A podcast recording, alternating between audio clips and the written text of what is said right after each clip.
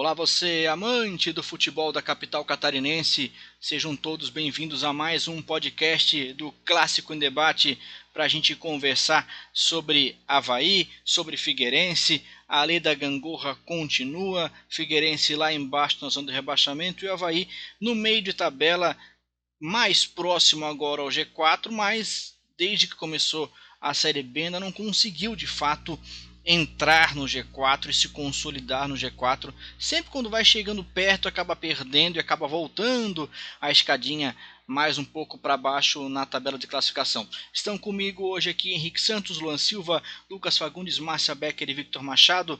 Eu já quero começar trazendo a palavra do Henrique Santos para ele me contar. E aí, Henrique? Jorginho no Figueirense. Agora vai? Boa noite, Alan. Boa noite aos ouvintes do Clássico Debate. Provavelmente bom dia, né? Quem vai estar ouvindo a partir dessa terça-feira. Eu gostei, sabe, Alan? Gostei da contratação do Jorginho. Acho que era um treinador que já deveria ter vindo para o Figueirense ao invés de ter vindo o Elano. Diz que ele tinha sido sondado, mas a diretoria do Figueirense preferiu o Elano, deu carta branca, colocou os jogadores que o Elano pediu, colocou a comissão técnica que o Elano pediu e não deu resultado.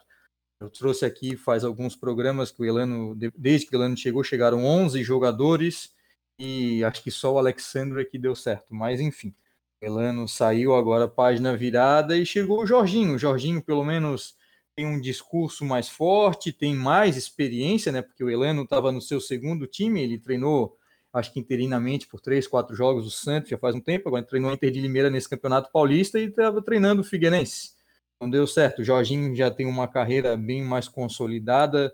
Infelizmente, ele teve problemas familiares e a carreira dele não evoluiu ao ponto que se imaginava, mas agora ele está tendo uma nova oportunidade aqui no Figueirense. Ontem, no domingo, no caso, ele deu uma entrevista muito interessante ao debate da VEG Sports, cerca de meia hora, falou sobre contratações, sobre o dia a dia, sobre a postura do Figueirense, citou uma situação muito curiosa que o Figueirense hoje só tem 17 jogadores aptos a participar dos trabalhos. A base foi tá com os contratos suspensos, muitos jogadores machucados, outros que ele pediu. Chegou a falar do Luiz Henrique, que foi aquele lateral do, do Juventus de Jaraguá, e acabou indo para o Atlético Goianiense, depois para o Mirassol. Ele disse que tentou o jogador, mas o Mirassol não quis liberar. Falou da chegada de um zagueiro do interior de São Paulo a gente tem que lembrar que o Figueirense tem uma possibilidade de contratar mais alguns jogadores que sejam reforços, né? Não contratações, sejam reforços para chegar, descer do avião, botar a camisa e jogar. O Figueirense está carecendo e está precisando. Eu acho que, com, pelo menos no discurso, o Figueirense fez uma boa troca. Saiu o Elano, vem o Jorginho. Esperamos que aí sim o Figueirense deu uma guinada, deu uma melhorada, porque essa Série B está ficando complicada e o Figueirense, olhando a tabela, já está a quatro, cinco pontos do primeiro fora da zona de rebaixamento. E para complicar ainda mais, Alan, na sexta-feira, nove e meia da noite, o Figueirense tem nada mais, nada menos do que o Cruzeiro em Belo Horizonte.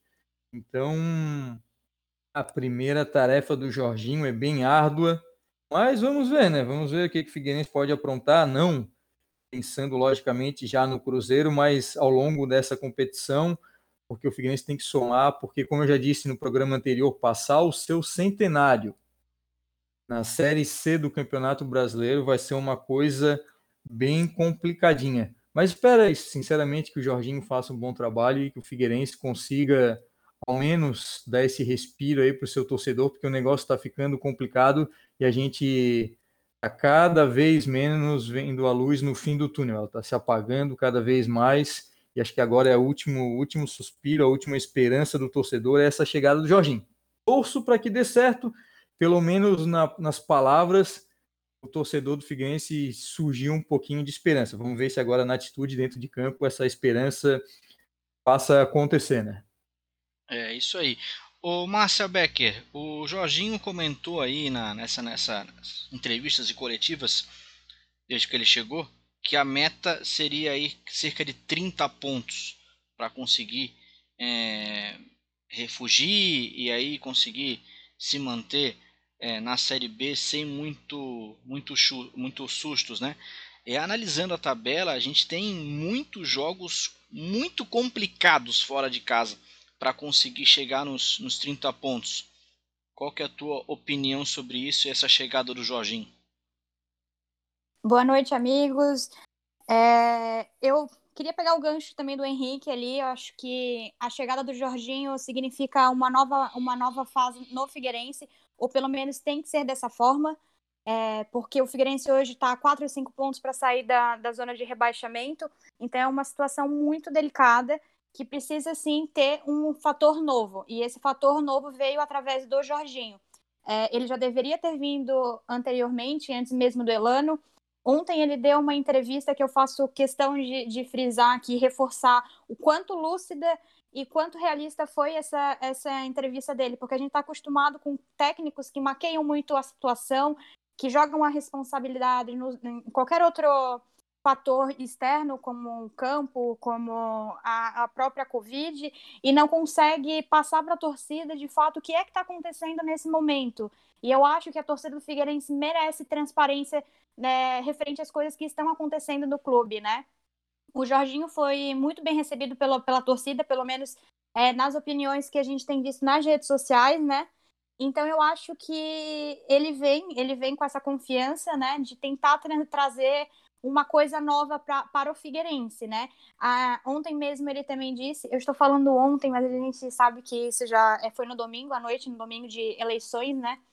E o Jorginho, ele projetou mais ou menos esses 30 pontos, é difícil, sim, porque o Figueirense tá alguns jogos já sem vencer, né? E tu falar em 30 pontos, tu fica, tu fica até desconfiada de se de fato o time vai conseguir isso. Mas a, a projeção é, é justamente essa. Ele deixou claro também que o time vai agora pegar o Cruzeiro e o time precisa é, incorporar a ideia de que não pode perder para o Cruzeiro.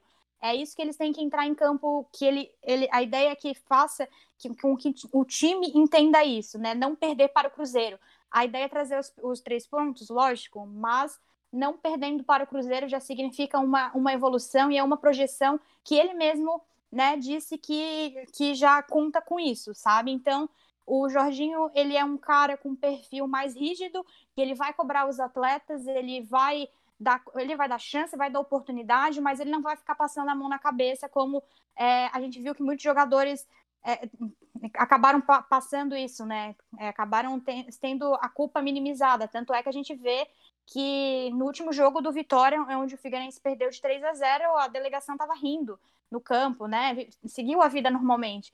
E o Jorginho já deixou bem claro que isso ele não quer que isso aconteça, porque se o time tá mal, então o, o time todo tem que sentir isso e tem que sentir exatamente o que a torcida tá sentindo, sabe? Não é porque perdeu, não é porque tá mal que tem que sair para N lugar, para Y lugar, sabe? Tem que entender a realidade, porque quando um jogador ele consegue é, alcançar o êxito dentro de campo, isso reflete no time, isso reflete na torcida, isso reflete é, fora da, fora do teu campo de treinamento. Então eu acho que o Jorginho vem com gás, vem né, motivado para tirar o Figueirense dessa, dessa situação. Eu não sei se tudo vai ser flores como a gente imagina. Eu acho que ele vai ter muita dificuldade, né? Até porque o, o Henrique próprio falou ali que hoje são 17 jogadores à disposição, sem a base é, é, para poder ajudar, né? Porque a base sempre era, era uma alternativa quando quando precisava de novos atletas ou de uma, uma nova aposta, a gente não tem. Então o Figueirense vai ter algumas dificuldades nessa, nessa sequência de campeonato, mas eu acho que alguma coisa ali vai mudar e é isso que ele quer passar para o torcedor. Ele quer mostrar, pelo menos nas próximas rodadas, que possa ter uma grande evolução, né? Uma coisa que me chamou muita atenção é que naquela eliminação do Figueirense para o Juventus, ele mesmo reparou as limitações do próprio Figueirense, né? Não é, não é, não é à toa que o Juventus foi lá e goleou o Figueirense, né? É, ele me chamou muita atenção no que ele falou sobre a questão do Figueirense não ir muito à linha de fundo, porque o Figueirense não vai na linha de fundo, é por isso que deixa de criar oportunidades. Isso reflete totalmente na condição física do, do time do Figueirense. Hoje tu assistiu uma partida, tu vê que chega no segundo tempo, os atletas de fato estão todos cansados, o, eles estão acabam andando em campo, né? Então, tipo, para ver como essa preparação física do Figueirense é muito falha. Né? Então é isso que ele quer, ele quer tentar mostrar, ele quer tentar trabalhar essa parte física, essa parte psicológica que está muito abalada, para tentar fazer com que o Figueirense ressurja no, no, campeonato. Vai ser difícil, obviamente, mas ele é a última esperança que o clube tem hoje, né? Boa. A gente comentava nos últimos programas, inclusive no último, é, é, a gente falou bastante disso, como o Figueirense estava completamente apático. O time sem vontade de jogar, parecia, sem, sem espírito. Um time que, que eram fantasmas em campo porque não, não corriam, não marcavam e não tinha nenhuma expressão de raça.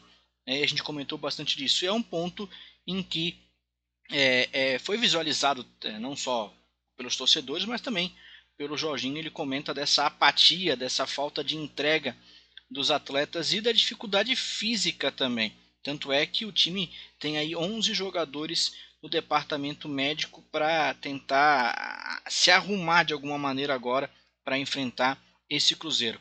Lucas Fagundes, a gente comentou muito disso, né? A apatia do Figueirense, pelo menos o novo treinador viu da mesma maneira que a gente, né? Boa noite, Alan. Boa noite a todos os companheiros.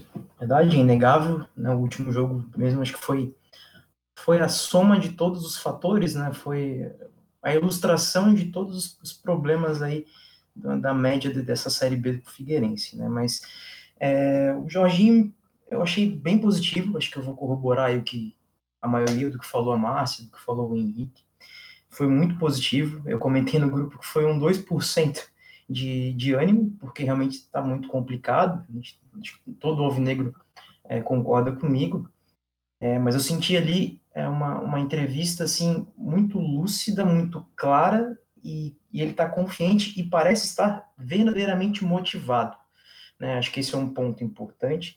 Ele foi um treinador que surgiu muito bem em 2009 é, no Palmeiras, enfim, depois o Muricy é, era interino, Murici assumiu e acabou perdendo aquele campeonato.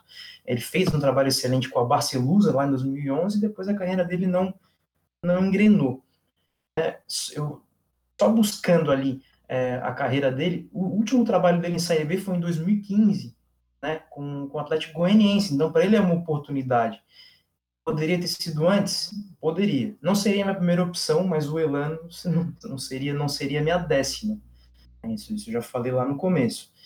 É, mas seria mais agradável, mais, mais, mais interessante trazê-lo lá naquele começo, quando o Gus saiu, do que o Elano, ainda mais com a carta branca que se deu, que se mexeu, se desarrumou todo um departamento de futebol que, querendo ou não, estava fazendo um trabalho um pouco melhor do que do que o atual, né?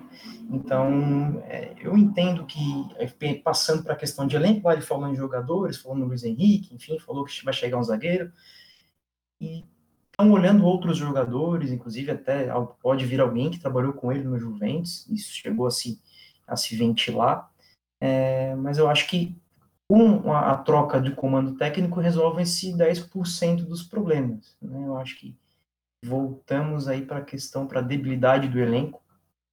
É, o, o, Henrique colocou que foram trazidos 11 jogadores a pedido do Elano, com certeza não foram as primeiras opções que ele queria.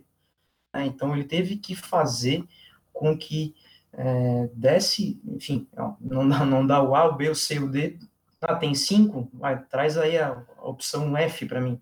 E foi isso né? Eu acho que, que não dá para culpar só o Elano, acho que ele tinha ideias que ele não conseguiu colocar por culpa dele, por, por debilidade do elenco, por problemas físicos, uma série de fatores. O que eu acho errado de, desde o começo foi essa carta branca que se deu a ele.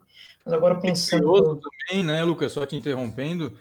Ninguém da diretoria, uma outra vez Luciano Sorriso falou, mas quem manda no futebol, até por contrato, tá? Por contrato, é o José Carlos Lages, nunca, nenhum momento, eles apareceu para dar uma entrevista, para falar, e ficou tudo nas costas do Elano.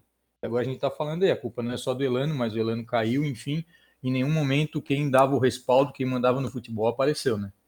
Sim, o Lages não, até agora não, não lembro de ter ouvido ele falar em algum lugar, né? O Sorriso até foi na VEG, acho que foi um dia também no debate diário, mas assim a gente sabe que não é ele que, que, que manda, que não é ele que define, né? Enfim, mas agora a gente tem que apostar. Não temos muito para onde correr. É, ele comentou em jogadores, mas ele foi bem realista. Ó, não vai vir ninguém da Série A porque ninguém vai querer vir, não temos dinheiro. Da Série B, quem daria para vir, talvez não agregue e também não vai querer vir. Então, pelo que eu estou vendo, acho que ele vai trazer um outro jogador é, que trabalhou com ele, com ele conhece do interior paulista, ou até alguém, alguém do Juventus. É, pensando em, em clube, né, pensando em, desculpa, pensando em, em time mesmo, acho que ele vai ter dificuldade para trazer o que se viu do Juventus no Catarinense, até porque ele também comentou que lá ele teve mais tempo, era um outro perfil de elenco também, era um outro momento de, de temporada, né? Mas vamos apostar. Eu gostei, eu acho que deu uma. Quem estava batido como torcedor alvinegro, acho que está com esse momento, está cinco pontos aí longe da. fora da zona, né? O primeiro fora da zona. É, foi aí uma, uma lufada de ar fresco aí. Vamos, vamos torcer para que isso já se reflita em uma postura diferente e pontos, né? Tem Cruzeiro fora, tem Sampaio Corrêa em casa, que é dificílimo também, e tem Botafogo na sequência.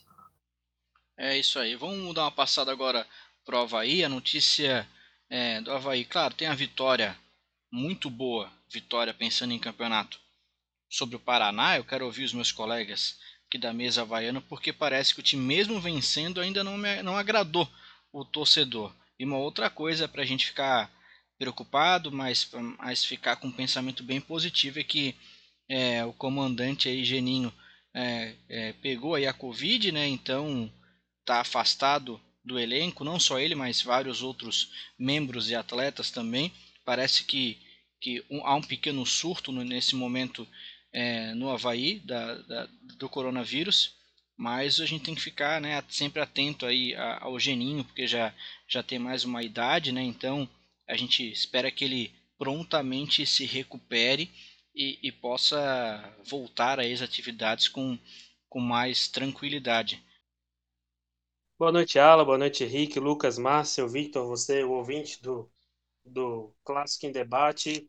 Eu vou, não vou falar tanto do desempenho do Havaí na, na partida contra o Paraná, questão técnica, assim, porque acaba se repetindo, então nosso, nossos episódios cada vez mais ficam repetitivos do mau desempenho do Havaí, né?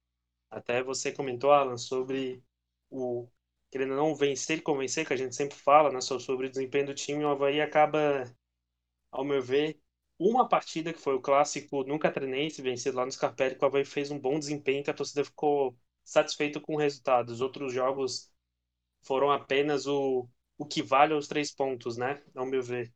Na partida contra o Paraná, o começou tá tomando o gol bem no comecinho ali do Renan Bressan, que até a gente comentando aqui, ele, ele é catarinense, né, e joga muita bola, apesar da, da idade, um camisa 10 clássico ali, fez um, um belo gol contra o, contra o Havaí, e tem comandado ali o time do Paraná, né, um gol que até me lembrou, curiosamente, em off a gente acabou brincando, né, sobre o, o gol que o Figueirense levou do, do Vitória, o segundo gol, o Havaí tomou um gol meio parecido, assim, a defesa demorou para chegar, deu espaço, o atacante deu um biquinho ali, acabou encobrindo o goleiro de fora da área.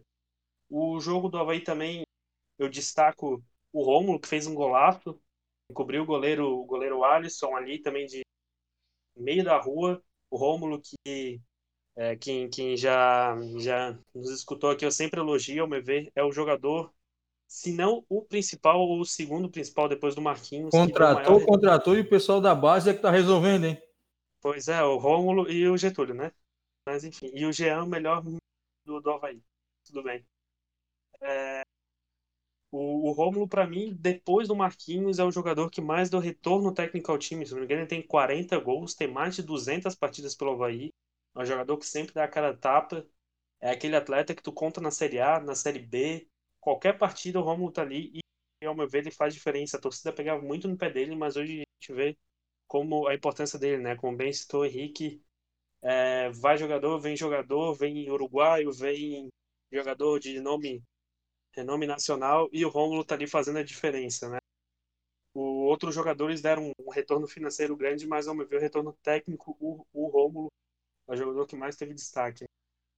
O, eu, eu destaco também a partida do Frigério, fez seguras teve umas participações dele seguras no final do jogo e tal. E o Edilson também, que eu não estava botando muita fé na contratação dele, fez um bom jogo. Foi o responsável pela jogada do gol de, da virada do Havaí, a lei do ex-reverso, um gol contra do Felipe Maia, totalmente. Ele subiu sozinho, cabeceou encobrindo o goleiro, um gol totalmente achado do Havaí, que acabou nos dando a vitória. É, eu quero destacar também que o Havaí deu um chute a gol durante o jogo todo. O Havaí venceu por 2 a 1 um, mas deu apenas um chute a gol, que foi o golaço do Romulo. O Havaí tá ali pertinho do G4, vindo, vindo, indo, vindo, e acaba tem chance de acesso ainda, né? Mesmo praticando esse futebol, vamos ver o que vai esperar do nosso time. Essa é a minha impressão sobre a partida contra o Paraná.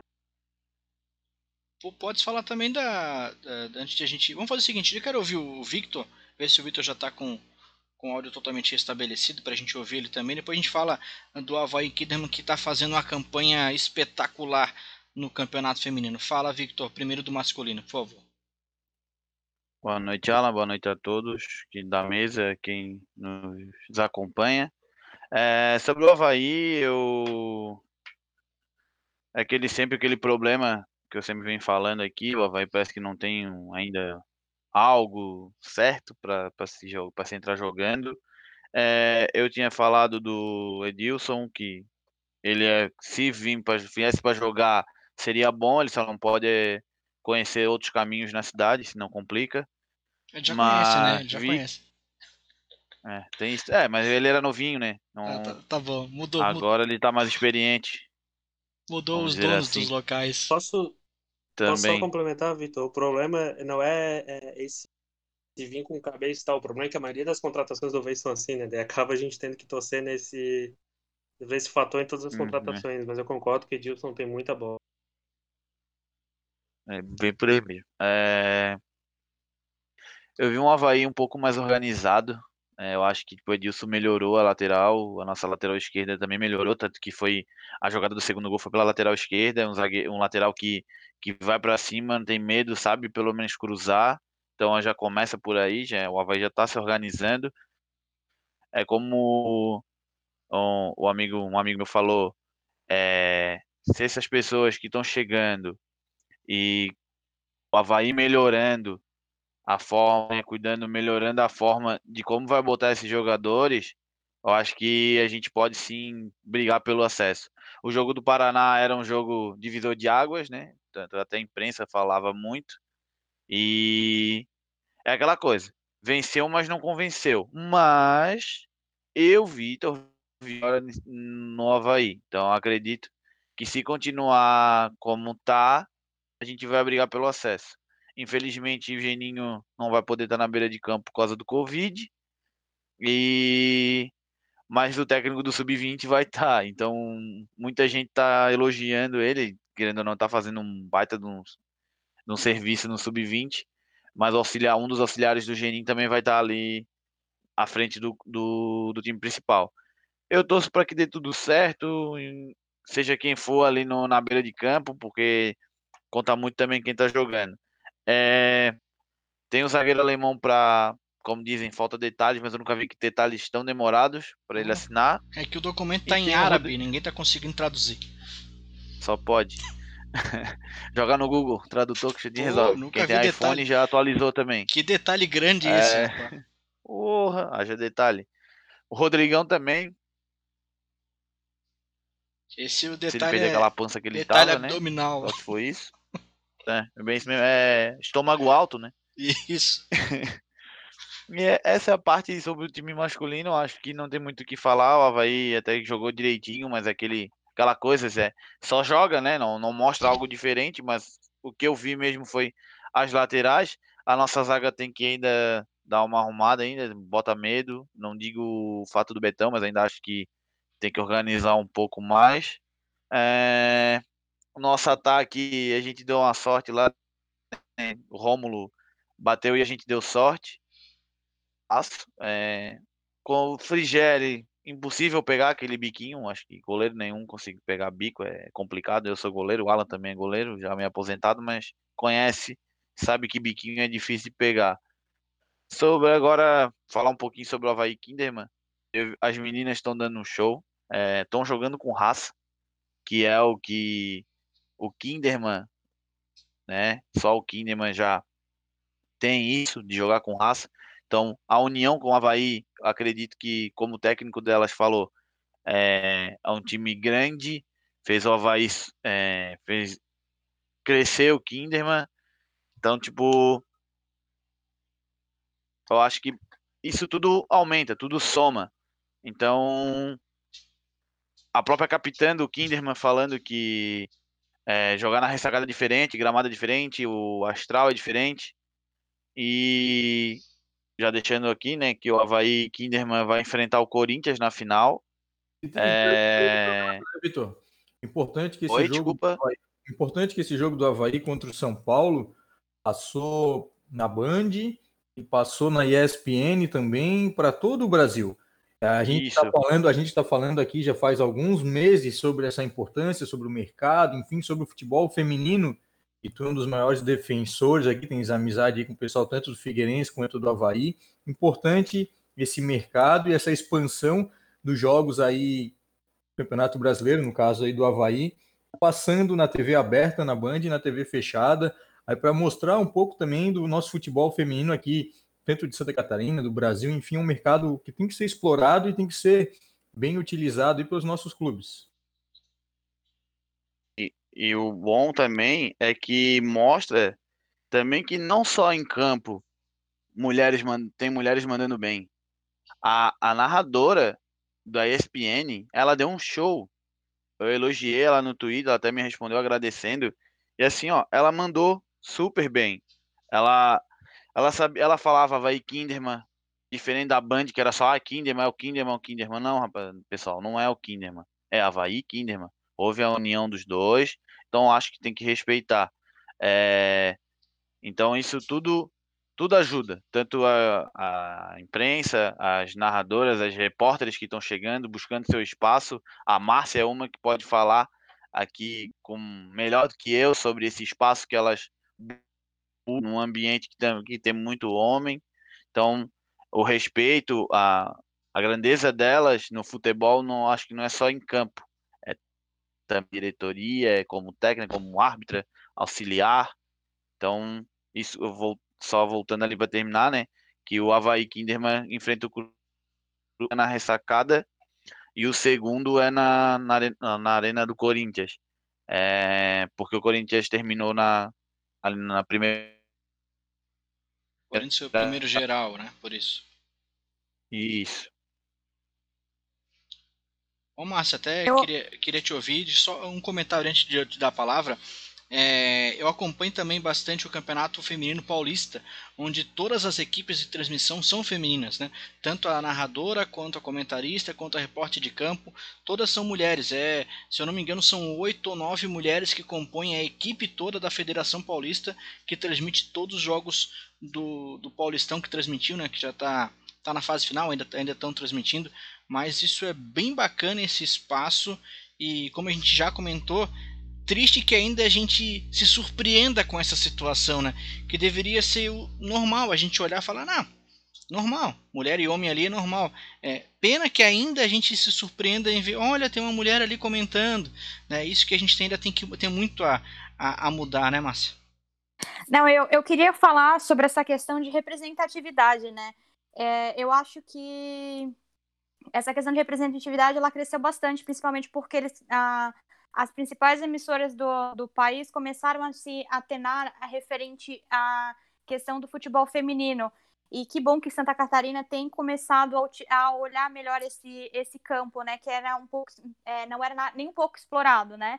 O Kinderman sempre teve destaque, sempre teve, é, fez bons campeonatos, sempre né, teve, esse, é, teve essa grandeza dentro de campo e não era tão, tão reconhecido assim, não tinha esse devido é, reconhecimento nem valor, né? Então, o Havaí apostou muito bem quando, quando fechou essa parceria, porque, querendo ou não, as meninas acabam ganhando mais destaque, ainda mais que o Havaí também é um time de grande visibilidade, né? não só no estado, mas também no, no Brasil. Isso dá força para elas, para elas que continuem é, lutando para ganhar o seu espaço e o seu reconhecimento, porque isso é muito importante, né? E aí, a, aí vem a questão do trabalho das emissoras em querer dar, dar espaço para o futebol feminino, né? Isso, isso é, já vem desde a, da, da época do, da Copa do Mundo, que foi o momento eu, que eu considero o patamar ontem, onde começaram de fato a se atenuar referente ao futebol feminino, a questão de valorizar isso e de buscar mais mulheres para comentar esse espaço, né? Porque esse espaço tem que ser é, inclusivo, tem que ser um espaço que englobe tanto os repórteres é, homens como as mulheres, né? E esse jogo da ressacada também foi simbólico porque a técnica, né, da seleção também estava ali acompanhando, acompanhando a partida. Então tu já vê que esse, que esse espetáculo que aconteceu na ressacada, ela, ele teve uma proporção muito grande. Tanto é que teve emissoras, teve, a Band montou uma equipe feminina exclusivamente para transmitir os jogos femininos. A SPN também fez isso, né? Então eles estão apostando nesse campo porque é um campo que precisa crescer, precisa incluir mais gente, precisa dar oportunidade para as mulheres estarem nesse meio, nesse meio, né? Infelizmente ainda não é tão comum assim, mas é, é o começo e dá esperança, né? Dá esperança que o futebol feminino possa crescer assim como o masculino e a gente possa ver no, é, no dia a dia mais repórteres, né? Porque isso é muito bom, principalmente para as próximas gerações, né? Para elas começarem a se inspirarem. E eu fico muito feliz, de verdade, de ver que o, a gente tem um time catarinense, a gente tem o Havaí Kinderman está crescendo, é um time vencedor e, cara, é um time da capital, é um time do nosso estado. Então a gente precisa começar a valorizar o que a gente tem aqui. E eu acho que isso é um marco muito grande, principalmente se as meninas conseguirem, é, conseguirem esse título. Independente se conseguirem ou não, isso para mim já é histórico, já é, é um momento muito bom para Santa Catarina e espero que isso possa ser ainda mais grandioso daqui para frente, né? E eu espero que as emissoras sigam esse ritmo, dando espaço e visibilidade para essa questão, porque é uma questão que precisa ser discutida e ela precisa sempre, é, sempre estar em pauta, né? Para motivar outras mulheres a seguirem é, tanto a carreira do futebol como do jornalismo, enfim, onde elas quiserem estar, né? É uma questão que precisa ser sempre discutida. E tem uma questão, né? Mesmo que, que as meninas porventura não consigam vencer o Corinthians, elas já conseguiram vaga para Libertadores do ano que vem e já conseguiram bolsa atleta para as atletas no ano que vem, que é extremamente importante, porque os três primeiros colocados é, do brasileiro feminino ganham bolsa atleta do governo, é, que já foi muito maior, hoje é, é muito menor do que já foi é, há, há, um tempo atrás, mas ainda assim é muito importante para elas terem esse valor também do bolsa atleta. Então, elas já são vitoriosas, né? Já é uma campanha incrível. É, o Kinderman já disputou uma final do Brasileiro em 2014 contra a Ferroviária é, de Araraquara de São Paulo, acabou perdendo a final e agora tem a chance de, de repetir e buscar esse título inédito nessa junção é, junto com, com o Havaí, tornando-se um clube único. Fala, Márcia.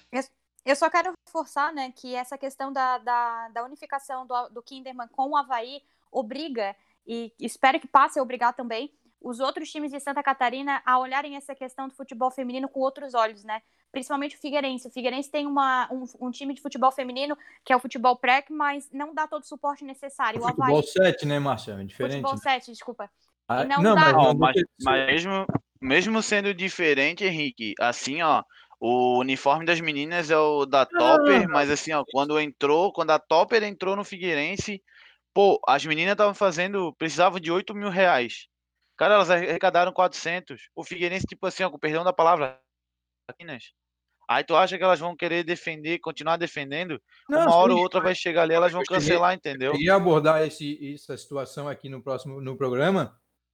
Uma coisa, mais uma coisa também, não sei se vocês chegaram a tocar, é o seguinte: todos os times que estão, que estão, que estão na Série A, enfim, o Havaí estava até ano passado, eles têm que ter o regulamento um time feminino. Muitos não conseguem com as suas próprias pernas, aí fazem parceria. O Havaí o Kinderman, o Flamengo tem com a Marinha, o Corinthians acho que tem com o pessoal de Araraquara, enfim, são essas situações, entende? Mas o Figueirense ah, fala assim, futebol feminino, o Figueirense não tem futebol feminino, tá? O Figueirense tem uma parceria de futebol 7, que não é o futebol feminino que a gente está falando mesmo do Havaí, Kinderman, enfim, que passou agora no final de semana, mas é uma parceria diferente e o Figueirense empresta o um nome. Ponto. Mais nada. E o uniforme velho. Não, o, Não, o Figueirense, ele mim... até.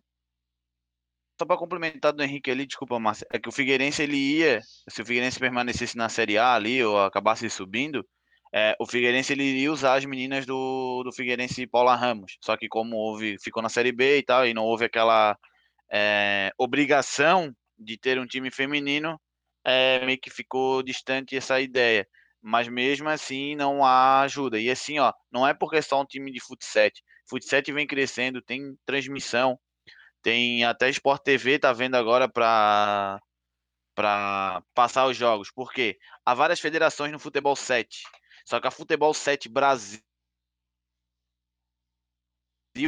o time que eu jogo tá pensando em também para essa federação. É, a Futebol 7 é organizada, ela tem são, são campeões mundiais. As atuais melhores do mundo jogam no Figueirense Paula Ramos, Aninha, a Marina, a que era a goleira do Figueirense, Paula Ramos foi a melhor goleira do mundo. Agora ela tá jogando no Ad Francos em Portugal. Então, tipo, olha a visibilidade. A, a, a saiu do, do Figueirense Paula Ramos Foot 7, foi pro interior de São Paulo jogar, foi pro Havaí Kinderman, jogou no Havaí Kinderman, aí Mente, jogou no Havaí Kinderman, daí foi pro, pro interior de São Paulo e agora tá em Portugal. Então, tipo, tem visibilidade sim o futebol 7. Os clubes um que tá olhando agora pro, pro, pro, pro futebol 7 também tá, já ajudava e agora tá ajudando mais.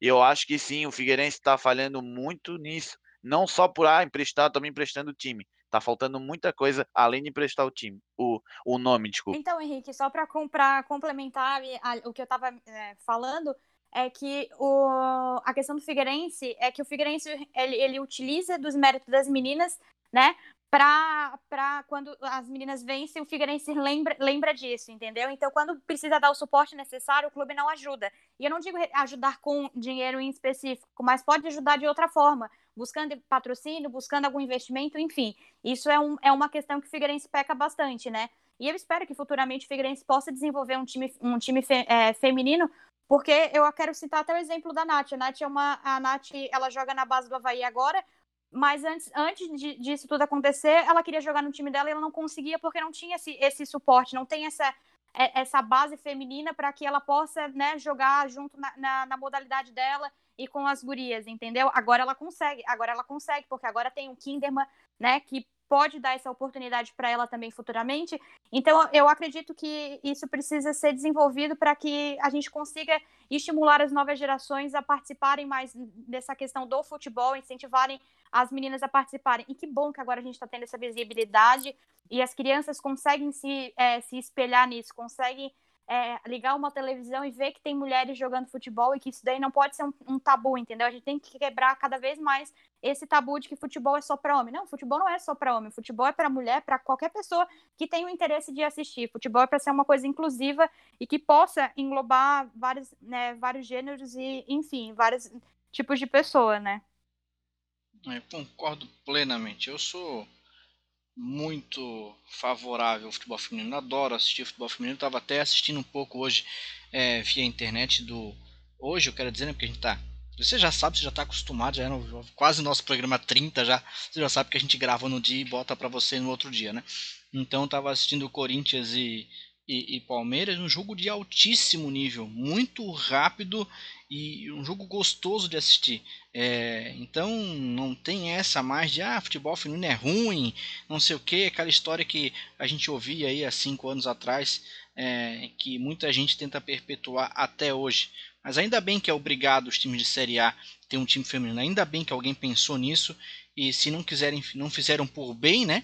Por desejo, que seja obrigado mesmo, que seja obrigado Série B também. Tem um time lá, faz a terceira divisão, faz a quarta divisão feminina, é, se for necessário.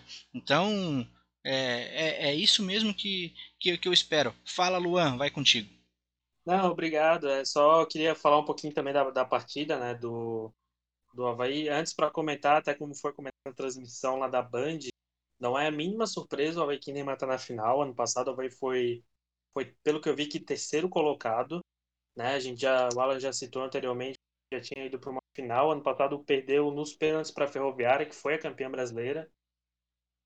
E foi, pelo que eu lembro, vice-campeão da Libertadores com o Corinthians, campeão da Libertadores. É, pro ano que, pro ano que vem, provavelmente o Havaí está tá classificado também para a Libertadores Feminina, assim como nesse ano também, né? Não teve a Libertadores Feminina, mas o Havaí, junto com o Corinthians e a Ferroviária, também estavam classificados para Libertadores. É um salto muito grande para o pro, pro time, né? Chegar numa, numa Libertadores é bem importante. Eu acho que a questão de representatividade e tal, acho que não tenho nem o que comentar depois dessa explicação da massa. Eu acho que a propriedade que ela tem para falar é, é, é, muito maior que a minha, né? É, fico muito feliz por ver um time né, do nosso estado, além do seu Havaí, tá nesse, nesse, nessa situação. Eu gostaria de falar um pouquinho do jogo. O jogo foi bem parelho, assim, o Havaí teve algumas chances fazer o gol no começo do, do jogo. Ali no final do primeiro tempo acabou levando um sufoco, por pouco que não acabou levando mais de um gol. A, a Glaucia, atacante do São Paulo, é bem perigosa, uma, uma boa centroavante.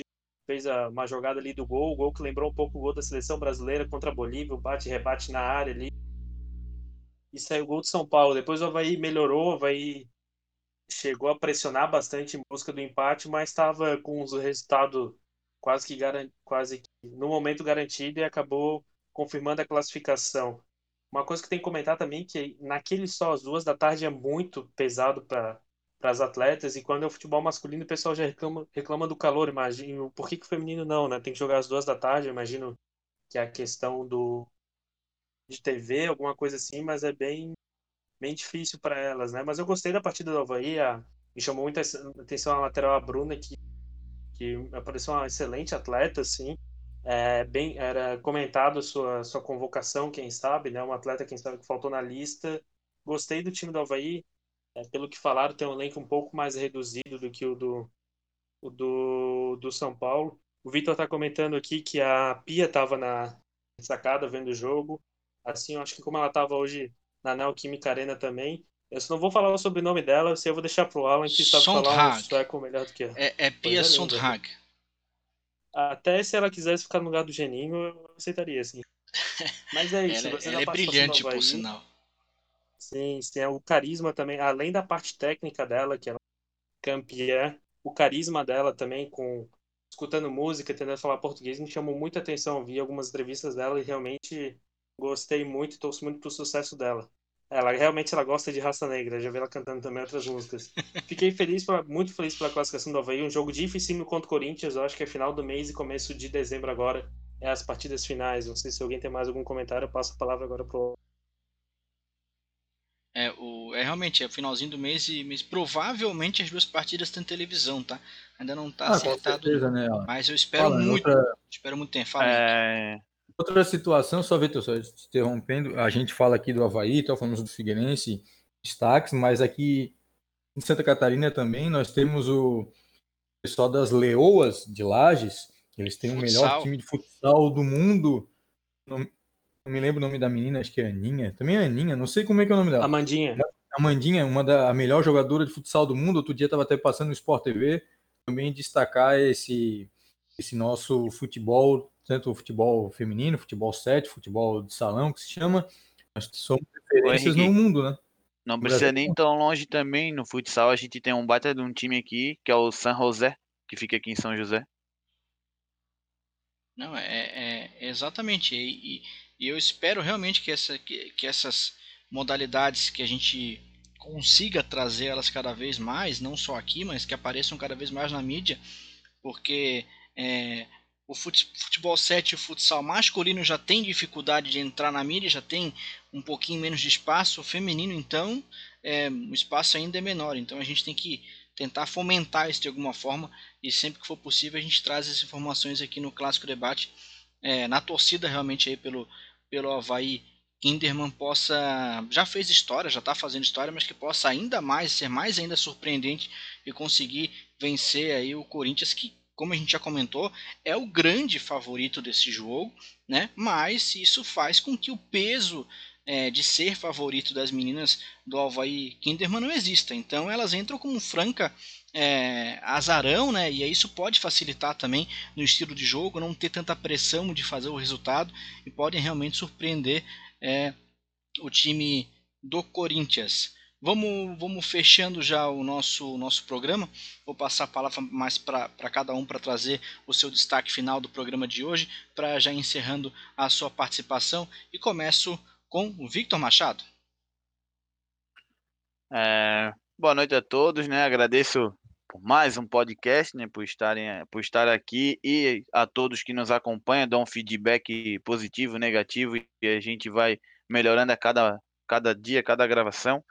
É, eu olhei aqui, a princípio para o primeiro jogo já é nesse domingo agora, só que ainda não tem o horário uh, certo. Uns dizem que é às 16, mas vou esperar é, a CBF divulgar e a gente divulga nas nossas redes sociais. Agradeço mais uma vez, É, bom dia, boa tarde, boa noite para quem está nos ouvindo e até a próxima. Abraço. Valeu, Victor. Até a próxima. Passa a palavra para Márcia Becker. É, eu queria desejar uma ótima semana para todo mundo e espero que no próximo podcast a gente possa trazer mais novidades e que sejam positivas de Havaí Figueirense e também do Havaí Kinderman. E é isso, gente. Muito obrigada pela audiência e continuem nos acompanhando. Valeu, Márcia. Até a próxima. Lucas Fagundes, um até breve pro amigo. Tchau, boa noite a todos os companheiros de mesa que nos acompanham.